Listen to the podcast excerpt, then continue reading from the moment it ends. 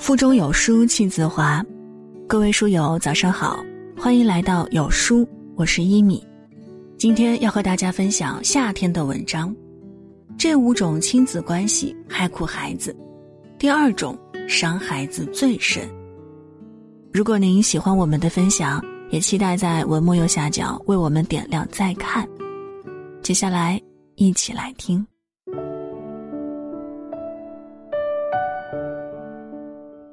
亲子关系是世界上最高贵、最令人欣然为之付出的事物。地球上没有任何东西可以与之相比，这是丹·阿兰德在《养儿育女中长大》这本书里说的。然而，事实并非如此。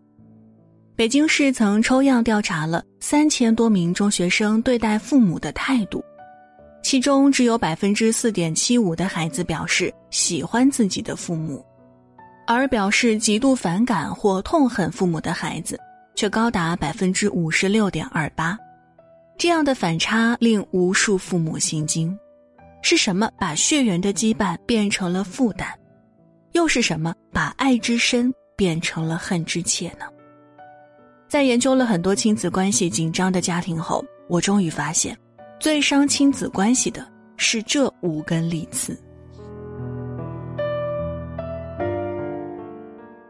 第一，强势控制。有这样一句话：“中国的父母看似无私，实则最自私。”热播剧《小欢喜》里，单身妈妈宋茜就是最好的写照。她为了全身心的照顾女儿，不惜从重点高中辞职当辅导老师。她为了女儿的学习，起早贪黑，精心准备一日三餐。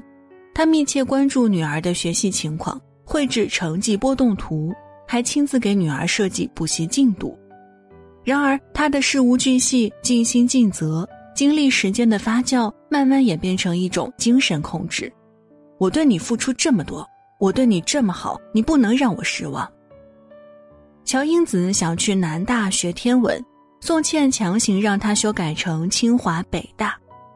乔英子喜欢吃火锅儿、披萨，宋茜强迫他喝滋补汤、吃生海参。乔英子想要一个喘息的空间。宋茜偏偏给他的房间装上监控窗，借用囧妈里伊万的话说：“这种爱就像湿棉袄，穿着沉，脱下来冷。”最终，乔英子受不了宋茜的步步紧逼，一语成伤。他站在大海边上，用尽全身的力气向宋茜嘶吼出憋在心里太久的那句话：“我就是想要逃离你。”一个拼命的想要控制。越失控，越想控制；一个拼命的想要逃离，越是逃不掉，越是拼命逃。以爱之名，两败俱伤。亲子关系就在控制和逃离的对峙中变得越来越糟糕。心理学家李雪说：“一个身体只能承受一个灵魂。如果父母的控制密不透风，孩子实际上已经精神死亡。”没有相互独立的灵魂，父母与孩子无法真正的相爱，因为父母令人窒息的控制欲会变成孩子的灾难。爱没有界限，终将走向伤害。第二种是情感勒索。周国平说：“你最关心的人最清楚你的死穴在哪里，你最亲近的人。”会把你拖进最持久的战役。去年母亲病危，北大博士失联二十年，拒绝回家的新闻刷爆了朋友圈儿很多人只看到了主人公表面的冷酷无情，却没看到北大博士王永强背后的伤疤。王永强是家里最小的儿子，读书最好，最有出息，但王永强绝不是最受宠的儿子。考上大学之前，父亲不断的劝他辍学；考上大学之后，父亲盯上了他每月四元的助学金，像追债一样追着他要钱。读硕士三年，父母总是提出远远超出他能力的要求，百般刁难，比如让他帮患小儿麻痹的哥哥找工作，帮二大爷家堂哥的儿子上苏州大学，如果他帮不了忙，就跑去学校大闹，说他大逆不孝、没良心。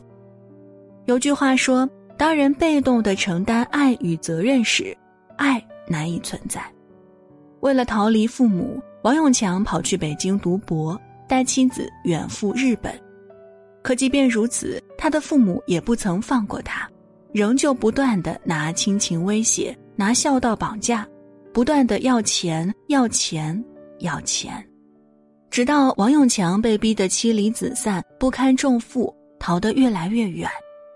苏珊·福沃德在《情感勒索》里说，在一段关系里，一旦出现分歧和冲突，情感勒索就像细菌一样迅速侵入、繁殖、扩张，控制我们的行为，消除我们的爱意，直到侵蚀我们的感情。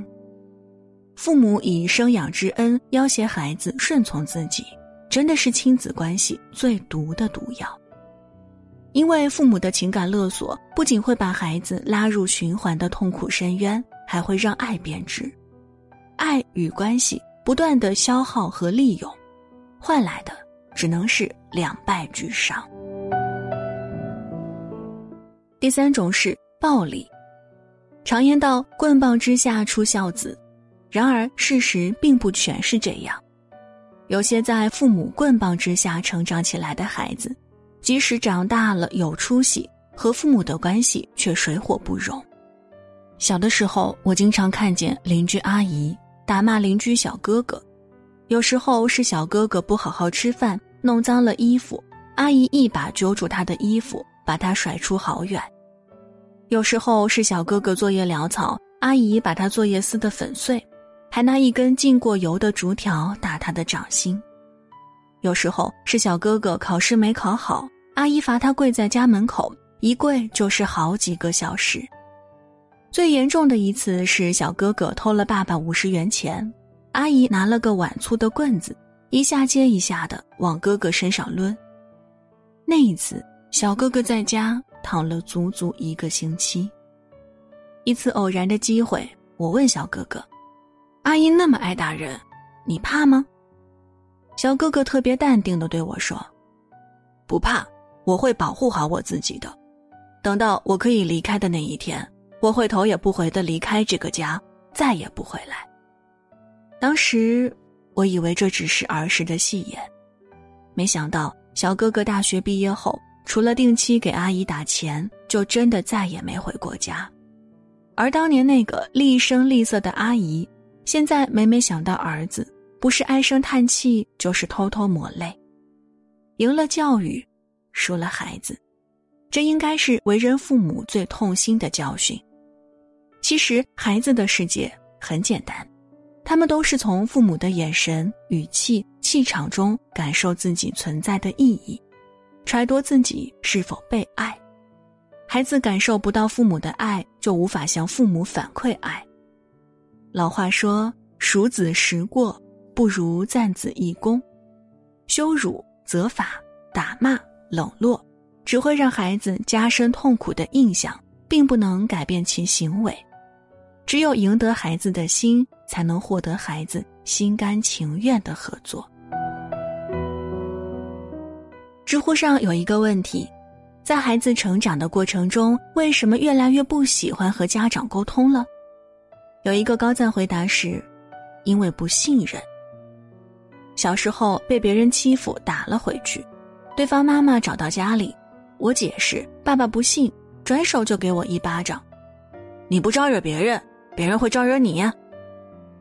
刚写完作业，拿出手机，爸爸说：又玩一天手机。和异性稍微走得近点儿，爸爸怀疑，是不是谈恋爱了？在屋里写作业，爸爸每隔三五分钟就进去看看，是不是在偷懒。我想要参加一项课外比赛，爸爸不屑地说：“你这么弱，拿什么跟别人比？别做梦了。”对我来说，爸爸每一次的轻视和怀疑都像一场羞辱，不仅成功伤害了我的自尊心，更成功切断了父母沟通的桥梁。电影《怒》中有句台词。最大的怒是自己最亲的人不信任你，所以不是孩子天生不愿意与父母沟通，而是父母一次次不问缘由的责怪和不信任，戳痛了孩子，让孩子望而却步。父母的觉醒中讲到，爱的循环是信、望、爱，以信任开始，通过希望，然后才能到达爱。没有信任，亲子关系怎么可能会变得紧密和深厚呢？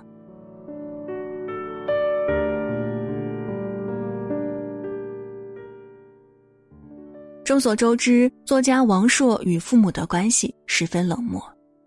他的父母在他最需要爱的年纪，把他送进幼儿园里长大，几乎缺席了他整个童年。在他青春期最渴望关注内心的阶段，对他冷漠严苛。为了引起妈妈的注意，他故意穿奇装异服，故意逃学，等来的却是妈妈的一巴掌。小小年纪不学好，你怎么敢逃课？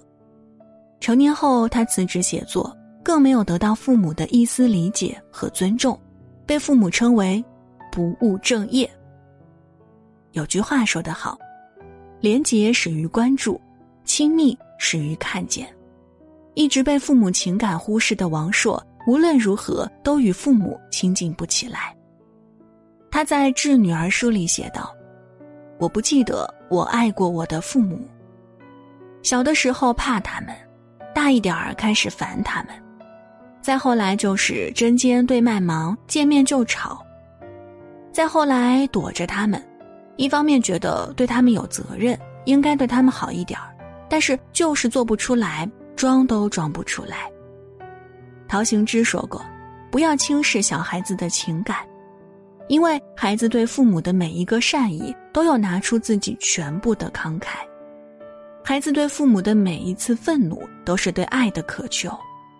忽视孩子的情感需求，孩子要不对内伤害，要不对外攻击，无论哪一种，都是父母无法承受的痛。血缘可以让我们与孩子遇见，但只有爱，能将我们紧密连接。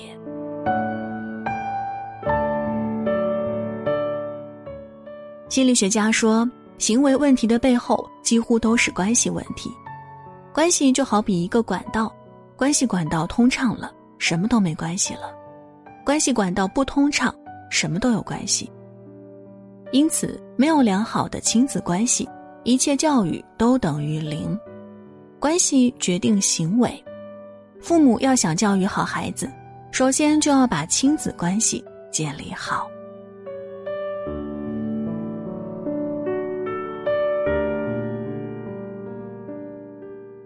有书君说，很多科学育儿方式等待我们去学习，常带孩子一起读书就是其中一种。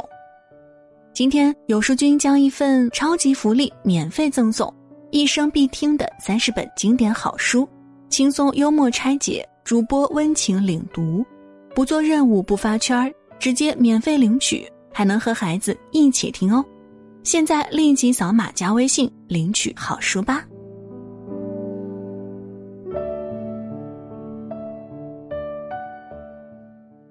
好了，文章就分享到这儿。在这个碎片化的时代，你有多久没有读完一本书了呢？长按扫描文末二维码，免费领取五十二本好书，每天都有主播读给你听。那如果您喜欢今天的分享，也别忘了在文章右下角点击再看，并分享到朋友圈。我是一米，祝各位早安，一天好心情。